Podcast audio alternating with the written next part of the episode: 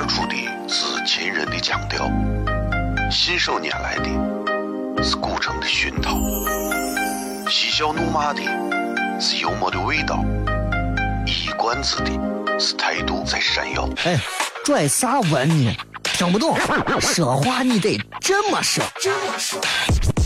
哎哎哎哎哎哎哎！金柚子，我的哥哥，张张张张张张柚子叫衣服，西安西安。每晚十九点，全球唯一档陕西方言娱乐脱口秀广播节目，就在 FM 一零四点三，它的名字是《笑声雷雨》。张景成脸。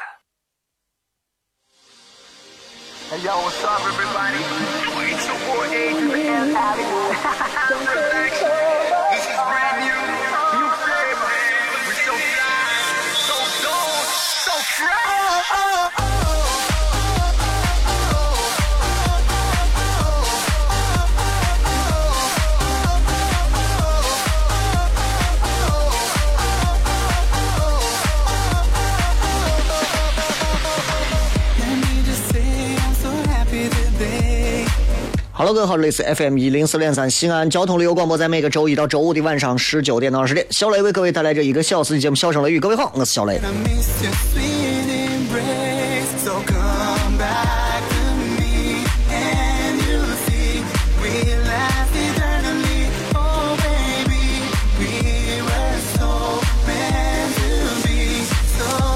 今天是五月十六，星期一。今天继续跟各位朋友在晚上的七点到八点相聚这一个小时的时间，呃，共同跟大家开心一会儿，或者是呃乐呵一会儿，或者是这个闲谝一会儿，啊，这个节目其实就是一个嗯娱乐节目嘛，对吧？娱乐节目不要赋予太大的属性啊。有些时候我也经常会反思，有时候我在节目当中的一些言行啊，会不会给很多人造成一些不必要的一些烦恼和困扰？嗯，比方说，我总是操着一副好像这个天下都是我的这样的一个很、很、很油滑的这种西安话的方式在跟大家去说话，会不会让很多人会听到这个节目之后就会产生一种非常厌恶的反感？啊，包括有时候在谈及到一些话题的时候，会不会会有一些这个嗯，让大家觉得这方说的一天有个啥嘛？完了长的他以为他是谁嘛？虽然我从心里头一直认为我就是我，但是对于节目和节目效果而言，嗯，不管是从好的方向推广，还是被人骂、被人恨的方向推广，嗯，算是成功吧。但是仍然还是希望这一档节目能够让更多的朋友去喜欢它，因为你喜欢这档节目，其实，嗯，就是生活当中能多一个让你获得快乐的一个地方。对吧？本来现在生活压力也大，本来现在有很多一些就是挺烦恼的事情。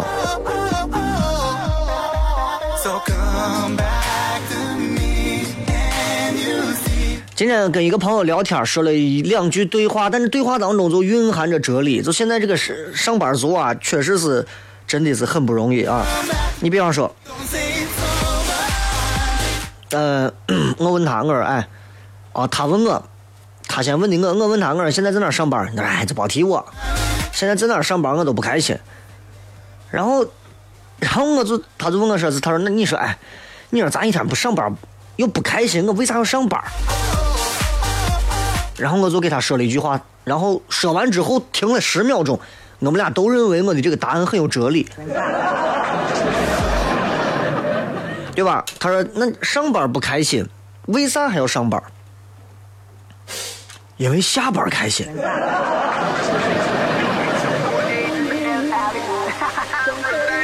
哎呀，对吧？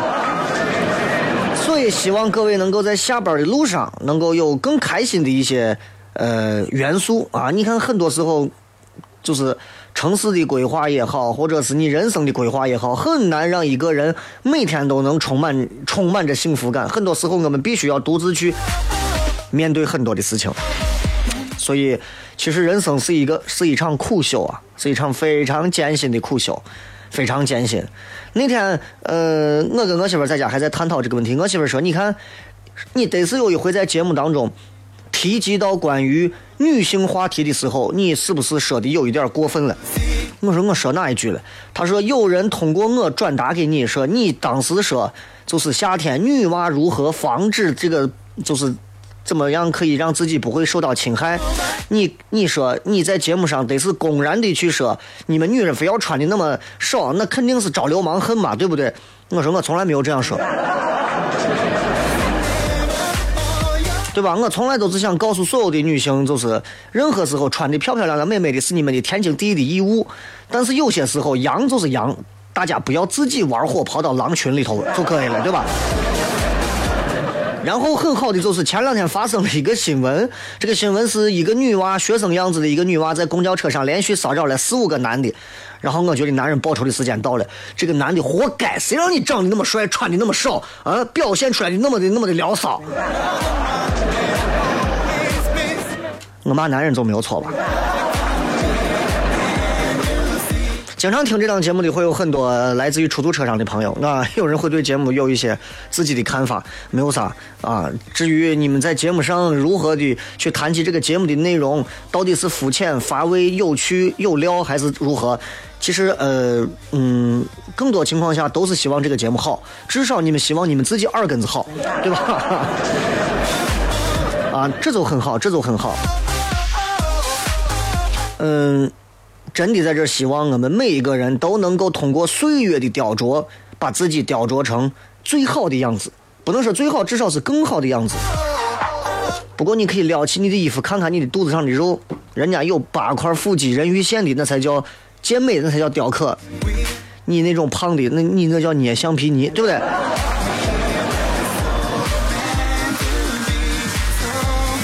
今天直播贴的一个互动话题，简单明了，一句话说一说，各位，你每天拼搏努力的动力到底来自于啥？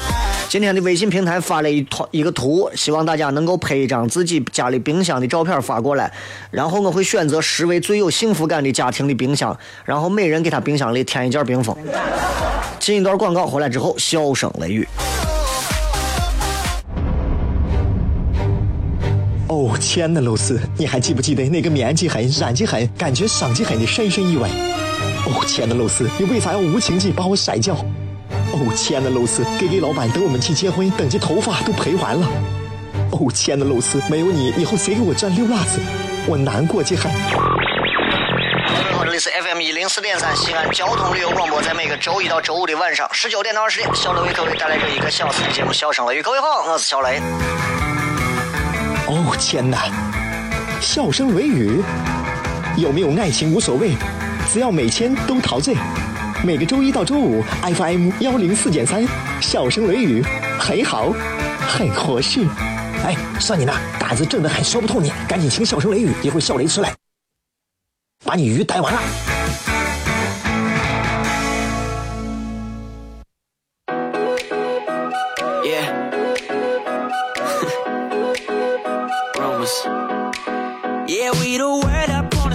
They talk, talk, talk about you and me. Let's start some rumors. Uh-huh. Uh, rumors. Uh-huh. No, I don't know where they came from, but I'm always down to make some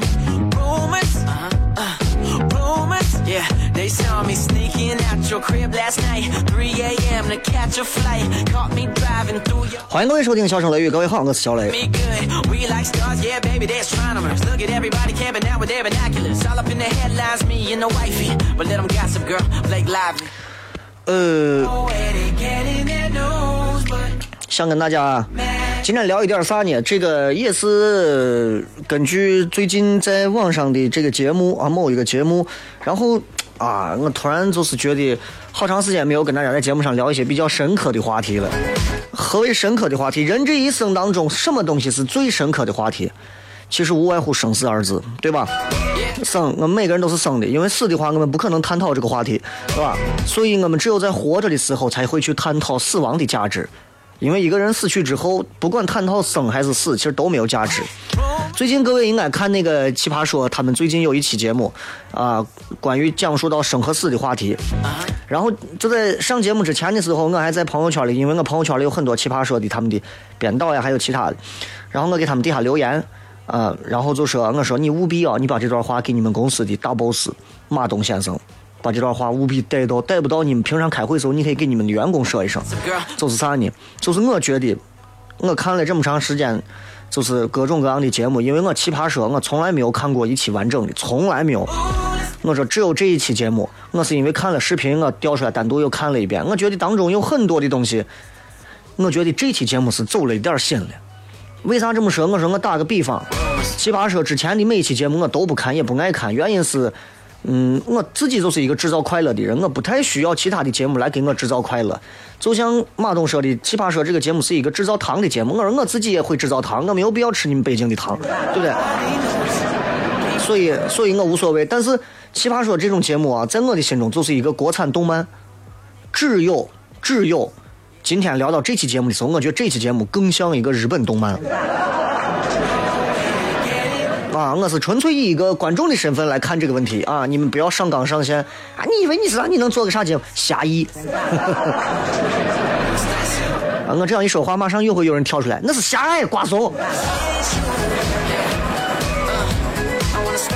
哎，所以，所以在讲讲到关于生死话题的时候，你看，我相信有很多朋友可能没看过这期节目。马东的马东的父亲是马季先生，是吧？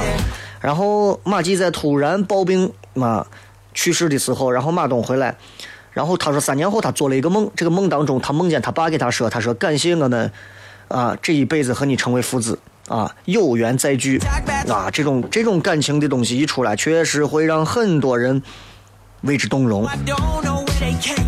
其实关于生和死这个话题，我们我们我们很少，我们很少会在娱乐节目当中去提及。我相信，我记得在我主持这十年的节目当中，我提及这样的话题的内容，十年的时间不超过五回。因为大多数情况下，我们我们所接受的文化教育和传统文化当中的一些熏陶，告诉我们，其实尽可能我们应该规避掉这些话题，尽可能不去提及这些话题。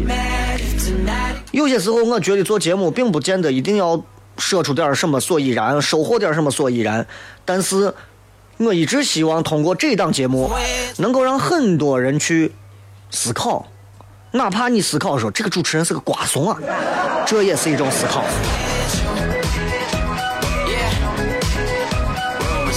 他当中有一有一个选手当中在里面说了一段话，我也觉得也很感动，就是他的家人去世的时候，临终前的时候对他说了这么一段话，啊，这么两句话，就觉得真的让人感受到那种生死的那种东西，人生的那种感觉啊。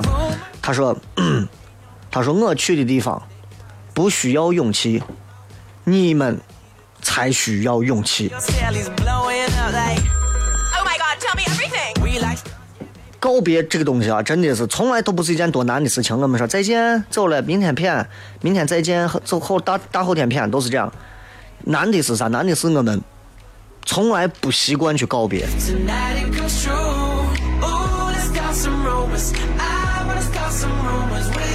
所以面对死亡，有些时候我们的邻国，你像日本这些国家，他们对于死亡的这些概念，可跟我们相比，他们可能面对的态度会不太一样。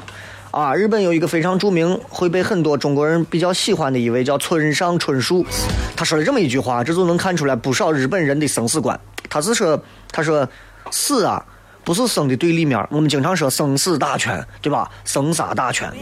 他说死，并非是生的对立面，而是作为生的一部分永存，对吧？包括包括大家这段时间在电电这个电脑上可能看了，包括手机上会看到这么一个信息，啊，这个有一位大导演，啊，也是咱西影厂出去的第四代大导演，好像是。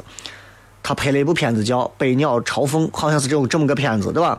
但是这个片子拍完之后呢，然后就很多人就就觉得，你看他们当中有一个老汉就跪地，对吧？就他们的这个宣发负责人下跪说，给电影院说，你们能不能给我多发点片子？然后呢，我还没有看这个片子，我一个朋友看完这个片子跟我讲了一下，我说你觉得这个片子好看不？啊一说心里话，我觉得一般啊，就我觉得，当然只代表个人意见啊，大家你们也爱去看，你们可以看。他说我觉得一般，为啥呢？他给我讲的这种观后感就是，为啥我会认为《百鸟朝凤》这个片子，即便是宣传宣传的这人去专门这个下跪，希望电影院多发一点片子，说这是知名导演的遗作，怎么怎么怎么。他是因为啥？因为我觉得这个故事本身没有啥故事，就是一个农村娃学唢呐的一个经历嘛，对不对？经过千辛万苦，最后终于得到了唢呐的真传。但是呢，因为商品社会来了，商品社会大潮一来，结果小朋友终于学会唢呐，发现吹唢呐的人在如今的商业社会里头已经没有地位了。这不是一个故事，就他会发现啊，唢呐这个手艺已经不再被尊重了。这不是故事，这是一个，这是一个对现实的一种反讽。就是你想一个人他付出了多么无尽的努力，终于得到的东西，最后时代因为变更了，他会发现没有任何意义了。所以我这个朋友当时给我举了一个这样的例子，他说：“你看，他说，咱们是看过这个片子，日本有一个片子叫《入殓师》，啊，人死的时候，对吧？这个这个这个小伙专门负责给尸体清洗尸体，然后多么的尊重死者，这么一个片子。他说，为啥入殓师？为啥我们我们我们我们会在看到就是有一个有一个电影叫《爆裂鼓手》，我不知道你们看过没有啊？会感觉血血脉喷张的，因为我们看到一个鼓手怎么样的突破极限，寿司之神。啊，那个老汉，我们看完这部片子之后，我们为啥会感觉到敬畏？因为我们看到一个厨子他们是如何的达到极境。为啥我们中国人这么厌恶死亡，这么厌恶葬礼，这么厌恶尸体？为啥？但是我们仍然会对《入殓师》这样的电影看完之后无比的震撼和打动，因为我们看到入殓师这个职业本身的水准，这是他对就是人世当中人心的一种抚慰啊，这种感觉是不一样的感觉，这种感觉是入殓师的职业的一种心生敬意的一种感觉。就是你看完这个片子之后，你已经超越了死亡，超越了对于尸体的恐惧，你会真的觉得这个职业的无比的神圣。他说，因为这些所谓的编剧、导演，他们拍出这些片子，真的是因为他们足够了解这个行当，他们能发现最精彩的部分，而且恰如其分的表现出来。他从内心当中是尊重这个手艺的，这是电影伟大的地方。他说，但是我看完咱这个唢呐的这个片儿，我觉得就是讲述了一个唢呐，没有那种特别有重量的感觉，就是从头到尾，他就我不会觉得这个唢呐这个东西有多么了不起的地方，对吧？也不会觉得这个唢呐演奏完了之后，这个唢呐演奏的乐曲有多么多么多么了不起啊！因为因为全片里头表现出来唢呐至高境界的那部曲子就叫做《百鸟朝凤》，但是你听不出来这个这个这个东西跟他婚礼葬礼上吹吹打打有啥不同？按道理上来讲，就是这个应该是有很大的不同。包括你大家可以去搜一下《百鸟朝凤》真正的乐曲里头的唢呐技巧，但是电影里头感受出来的就是你没有达到真正的那种情怀的东西，就没有用匠人的东西在当中去把它真正这有一点伪情怀的感觉。所以聊完这个之后，我们再回过头来去聊及所谓的生和死。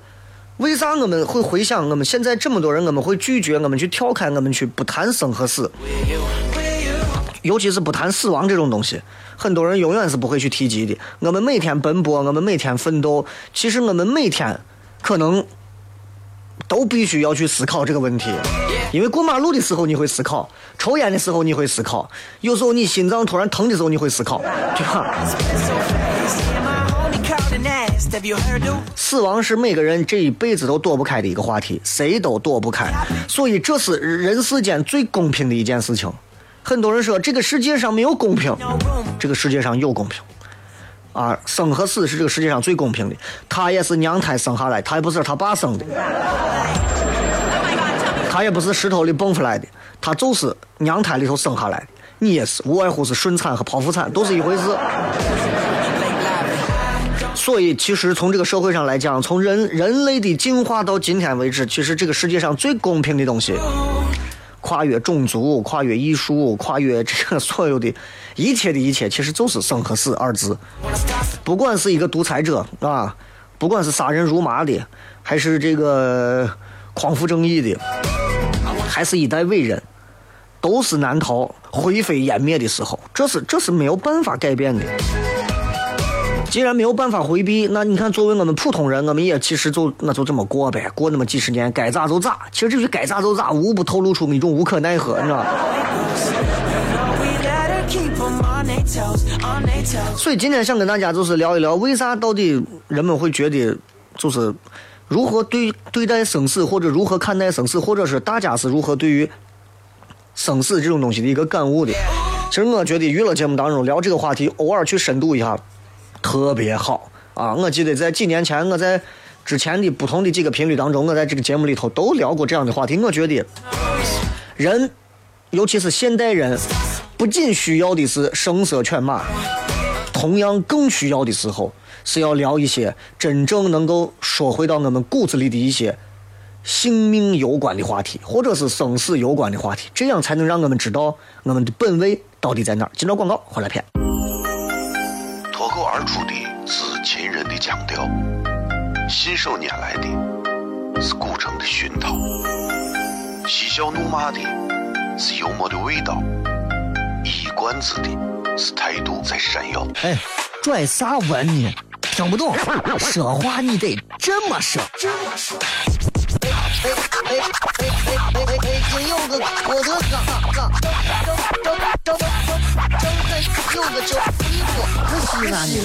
每晚十九点，全球唯一档陕西方言娱乐脱口秀广播节目，就在 FM 一零四点三，它的名字是。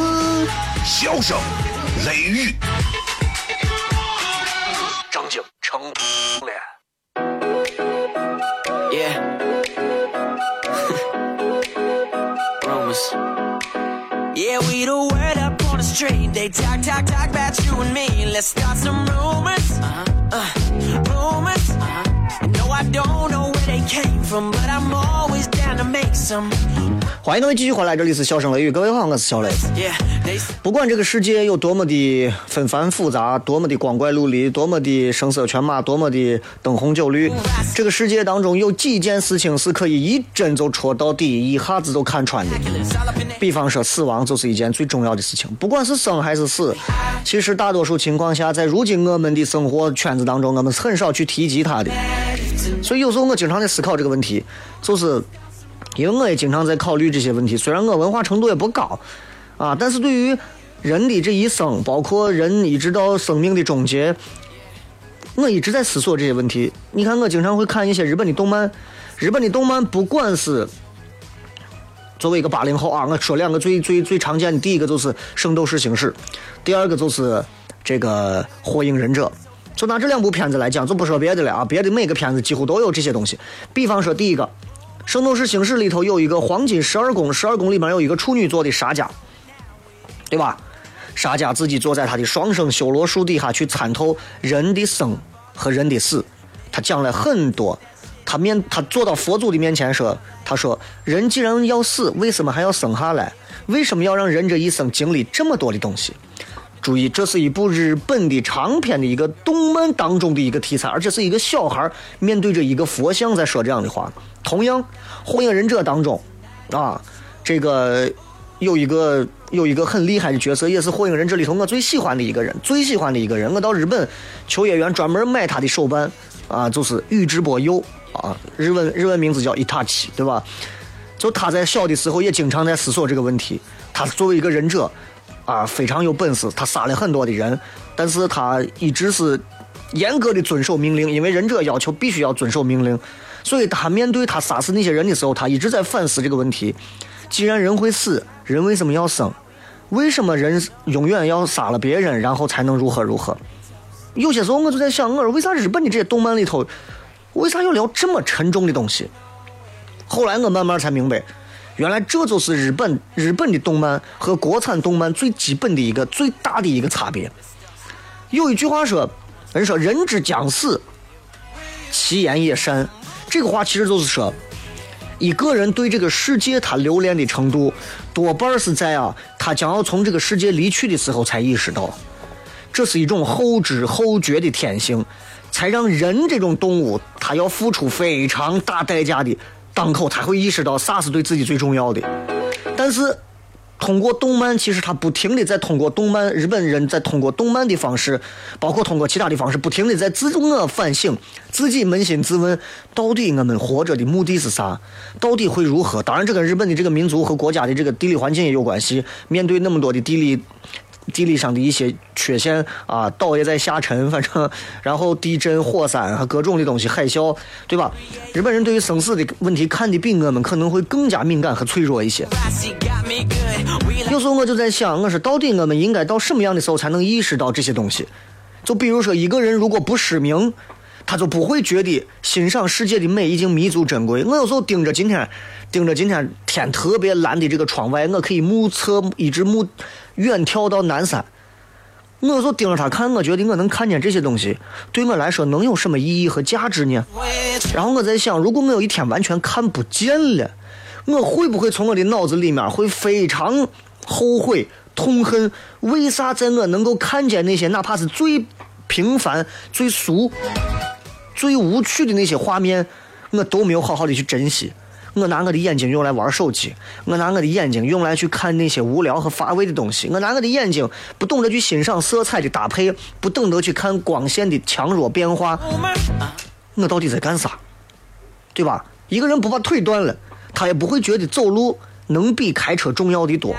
现在多少朋友这会儿正在坐到车上，包括出租车司机，有多少出租车司机和多少公交车司机，包括多少私家车主，能够做到每周让自己专门给自己的腿一个时间溜一溜自己的腿。一定要让我们把腿断掉之后，我们才意识到走路重要，车不是最重要的吗？癌症现在的这个这个这个患癌症的几率比以前高得多，至少在我以前我没有听说过那么多的癌症啊，当然也跟人的有环境有一些关系，对吧？不患癌症，你也从来不会觉得熬夜加班这个工作方式是错的，对吧？就是这样。再睿智的人，你看李开复，李开复不是说得癌吗？那也是后知后觉，我现在绝对要如何如何如何。为啥一个人一定要失去很多东西才会开窍？对吧？原来才会说啊，原来我身边的那几个人，那才是我人生意义当中的绝大部分。这个时候，很多人可能正在奔赴去吃饭饭局的路上。你们有一千个朋友、一万个朋友、无数个朋友，你们的朋友圈里永远都有点赞几几百个点赞的这样的一个，这个，呃，那应该叫啥？这样的火爆程度，社会的高度繁荣啊，其实也是带来越来越多的所谓附加的意义。这些意义，其实就跟奥迪奥迪的这个奥迪车的这个四个圈儿 logo 一样啊，就是市中心的大房子，由这个 LV 的字母这几个字构成，但是唯独当中没有人。生命如果没有戛然而止，人会永远在争论当中、猜测当中、怀疑当中、妒忌当中、暴饮暴食当中，在欲望的要求下，继续自然生长，绝对不会停止。除非你的生命到这一刻亮了红牌或者停止了，不然绝对不会消停。Your. 一一旦就到了那个时间，我在想，所有人一定会觉得，就必定会觉得，此刻的自己是后悔的。Blake Lively. I don't know where they getting their news, but I'm not mad if tonight it comes true. Ooh, let's start some rumors. I wanna start some rumors with you. With you. With you. I wanna start some 在古代的时候，有很多的呃皇帝，他们惧怕死亡。秦始皇，对吧秦始皇，秦始皇是咱这儿应该是最牛的一个皇帝了啊！历史上，中国历史上第一个自称皇帝的人，他当时派徐福带了三千的童男童女到东海去求仙药啊！我要吃药，请很多道士给他炼啥长生不老丹。Uh-huh. 结果呢，他的影响是啥？影响就是他给化学的进步，包括给日本的起源发挥了不可磨灭的作用，任何其他都没有了。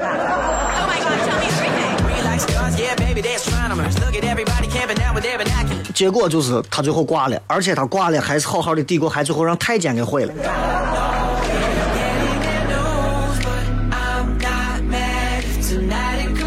很多你看，包括清朝的嘉庆，他也是炼丹，继续在化学方面炼丹，吃了很多含铅的那种东西，结果到最后也是挂了。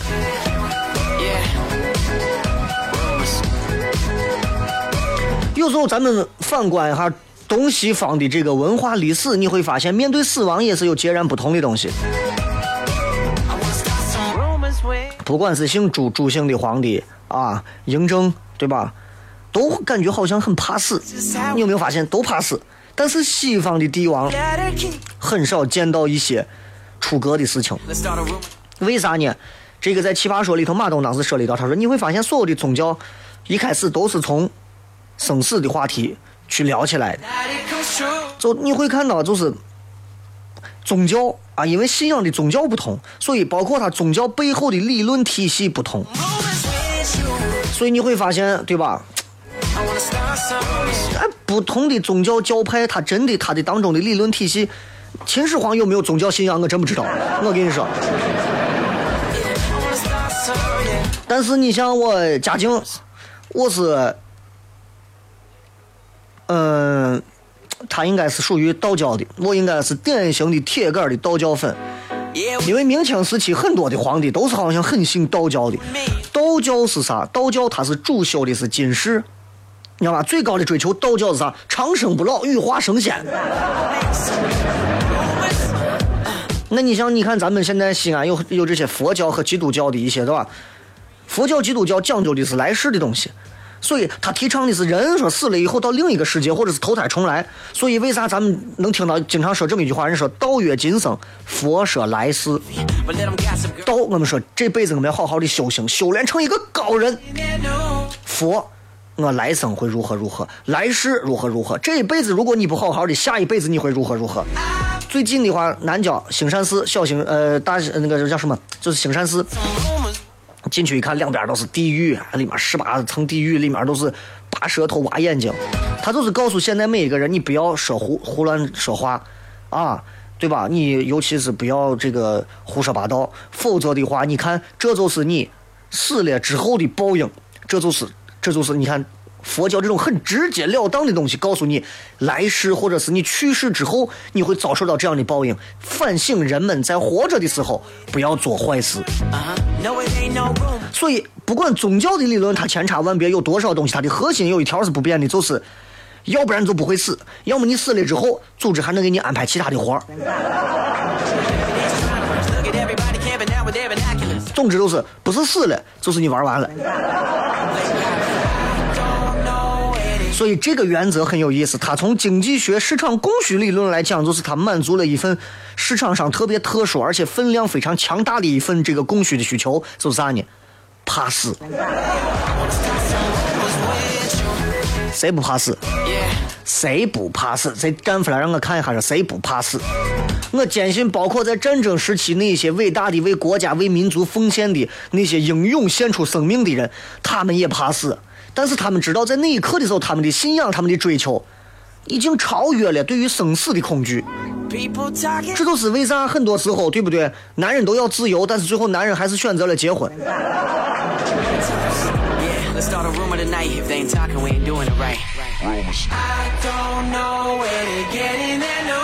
所以有时候面对死亡的时候，我就经常在想，我说我们到底应该用什么样的心态去，去去去看待死亡，包括我们应该应该用什么样的状态去面对接下来的人生，就是很简单。就我觉得第一种，比方说你，你可以去信仰某一些宗教，皈依某一些宗教，这这这是最懒的办法，最懒的办法。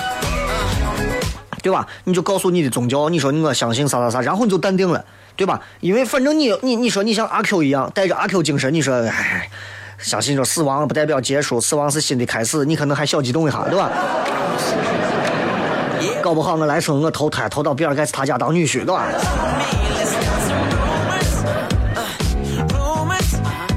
所以有些时候大家可以没事可以去翻看一些这些宗教当中的一些经典圣典的东西，不管是什么佛教里面的一些这个经文啊，对吧？包括是圣经啊，包括是这个很《古兰经》里面描绘的美酒啊，和到处都是一些美丽女人的天堂啊。这是第一种皈依宗教啊，这很多人因为信了宗教，他们对于死亡他就看得很淡。很多人说，你看我现在手上戴着珠子，我现在我就不怕死了，那不一定，是吧？第二个就是让你每天忙起来，忙的让你没有空想这些事情，那你就忘了。第三种就是你自己构筑一个自己可以信服的一个理论体系，然后来接受死亡。当然，这个理论很扯啊，不符合常理，你也可以天马行空，但是你自己只要信就可以了。今天跟大家聊了聊关于生和死的话题，其实不希望大家觉得这期节目很难听，也是希望其实过一段时间也想让大家打回原形，重新知道，不管你们是有钱没钱，长得帅还是丑，生和死才是我们一生当中最不变的话题。回来片。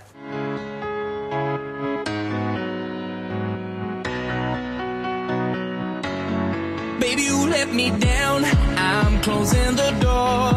I can bear to see your sweet eyes anymore. Every second that I stay, I'm sinking further in to clever little games and the heartache that they bring. Don't you know by now when I scream out loud that I'm done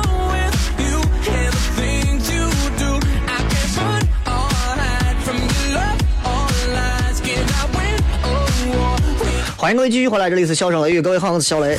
节目的最后时间了，跟各位来互动一下，参与一下我们今天的话题。你说一说每天努力拼搏的动力到底是啥？Tear me, tear me down, down, tear me down, down. You wrecking my heart, baby, take me take me, scattered on the floor. Reckless love is strong. I wish my soul was more terrified and scared to death. I'm searching for a way 这个杨皮皮说，为了我的两个小祖宗呗。大多数的父母也好，或者是家人也好，都会因为自己的孩子而成为自己现在动力的一个很重要的一个因素。包括我其实也会这样子，但是有时候我也在想，如果有一天他们长大，他们告诉我们，你你们干啥千万不要捆绑着说你们努力是为了我，你们努力就为了自己，到那个时候我该怎么办？所以，所以其实现在因为娃还比较小的时候，我可以说，我为了他，让他今后有更好的生活生存的空间，我要努力啊，多挣些钱呀，或者啥，或者是更好的一些教育，能够让他体会到更好的东西。这个世世界太大了，可以体验到的美好的东西太多了。我希望能够通过我的努力，让孩子体会到更多，这是我们的动力所在。但是我绝对不会有一天说，我告诉你，老子努力这么长时间都是为了你。我不能干这种事。富士山说，父母还有自己的下一代啊，这一类的我就不念了，都是这样的。这个什么小姐说，为了直到遇见那个对的人，你努力奋斗，你之所以每天努力的拼搏，为了遇到那个对的人，这个对的人是指你的男人还是指你的老板？啊，有可能是同一个。格格巫说：“哎，我努力拼搏就是为了那点点工资。我们工作是为了要钱吗？你看我每天出现在电视上，还是出现在那，我我是为了广播上，我是为了要钱吗？工资那么重要吗？我不要。我们全西安能不能实现一天无工资日？比方出租车司机到哪儿，所有的出租车啊，一万多辆出租车全部免费，全部免费，一天都啥都不敢做，全免费，假期也免费。如果啥都可以免费的话，这个世界多美好！你想，如果如果假期的这个气源也是免费的，加气站也是免费的，出租车免费的，我们谁还会买车？全西安如果就跑一万多辆车，那大家都可以回去继续买自行车。这个东辉说留在西安，你有点出息。走路很快说，我的高中同桌都结了婚了，那算啥？我身份证都该换了。don't you know by now when I scream out loud. 子布说让我媳妇幸福。有些时候，对于自己爱人的另一半的呵护，并不是说自己的努力拼搏就可以让她幸福。有些时候，陪伴可能更重要。对于女人来讲，就是这样。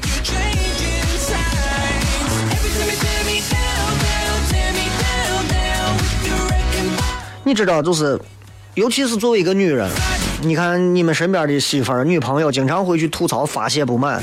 很多男人其实是非常受不了这个的。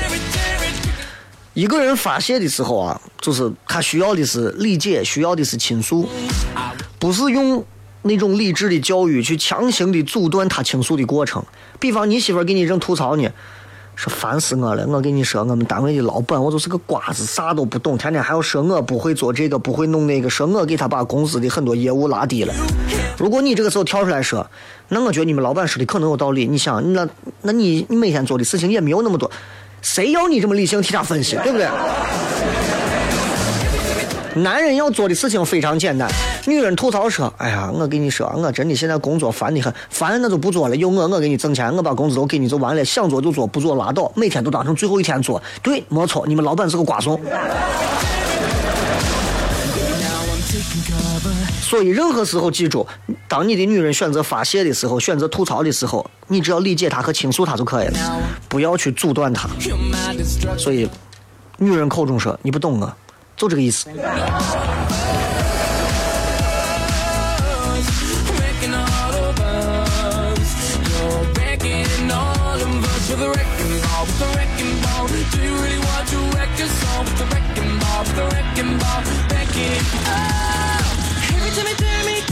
再来看这个 Never 说，动力自从大学打工体会生活后，送你六字方针：钱难挣，我啥难吃。钱难挣，证明你不会挣啊！我啥难吃，那证明你 你口味。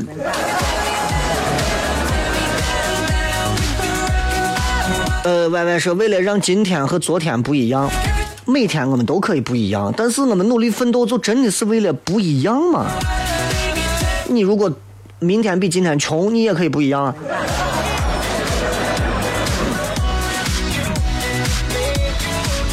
看这个，我可以吃你吗？说工作处于瓶颈期，什么事儿也没有，呃，想努力却不知道从哪儿下手，整天都在迷茫，所以题目跑偏了吗？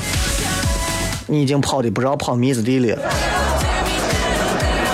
Rose 说：“我想过口译，我想过什么 BEC，我想慢慢的通过让自己很累的方式忘记他，然后遇见更好的人。哎呀，那很难呀。这个说的是，呃，嗯，只想证明自己不是一个 loser。其实失败这个东西，你即便你现在生活的非常平凡普通，我相信很多普通人的生活，从某一些成功的方向，一定是要比所谓的首富、明星可能还要成功。漂泊说，我拼搏的动力就是未来不用为钱的事儿而吵吵闹闹。当你到了中国首富级别的时候，你还是会为钱的事情，你知道吧？这个书童说，为了更加美好的未来，也自己也是为了别人和社会啊，就是要要拼搏嘛。啊，由于最近在西安进行入职培训，没有办法听直播，见谅。同时也麻烦雷哥赶快上传最新节目。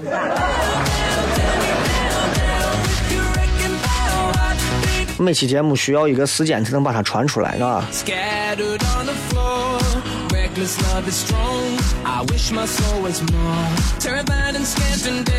再来看.呃，Mr 什么说，为了将来能够做一个像雷哥一样的人，自由自在。我，我但凡要是跟自由两个字沾边儿，我就不是今天的样子了。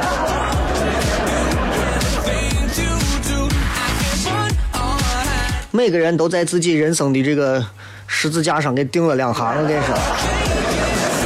杜十娘说：“让我自己买得起，儿子过得好，父母逛得动，老爸呃老公舍不得再找。哎呀，那你要牺牲很多。啊这个说大名鼎鼎的小明说，能够让对面二十头就是我的动力。除非你是一个职业玩家，否则的话，英雄联盟这一类的游戏偶尔玩一下可以。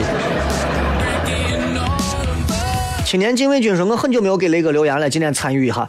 拼搏的动力是今后让更少的人管我，现在管不好自己，以后就得被更多人管。另外，请教雷哥一个问题：每次做好一个决定后，总是犹豫不决，这算不自信，还是压根儿就是胡乱下了决定？第一方面，你的决定可能下的过于草率，因为你太了解自己下决定的这种习惯方式了。第二种就是你自己骨子里还有另一个小人儿啊，一个小人下了决定，另一个人说：“哎，糊弄你吧。”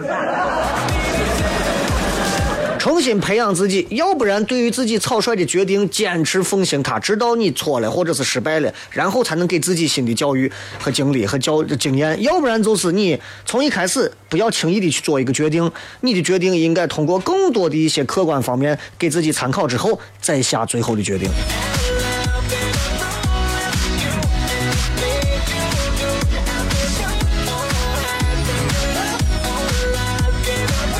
说平时笑声雷雨在映客有直播吗？没有直播啊，那天直播了一下，然后我觉得直播其实很还挺影响直播。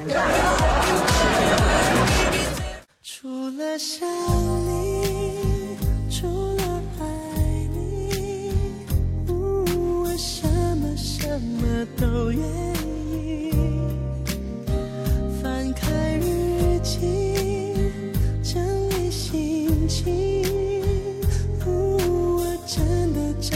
想放弃。你始终没有爱过，你在敷衍我，一次一次忽略我的感受，我真的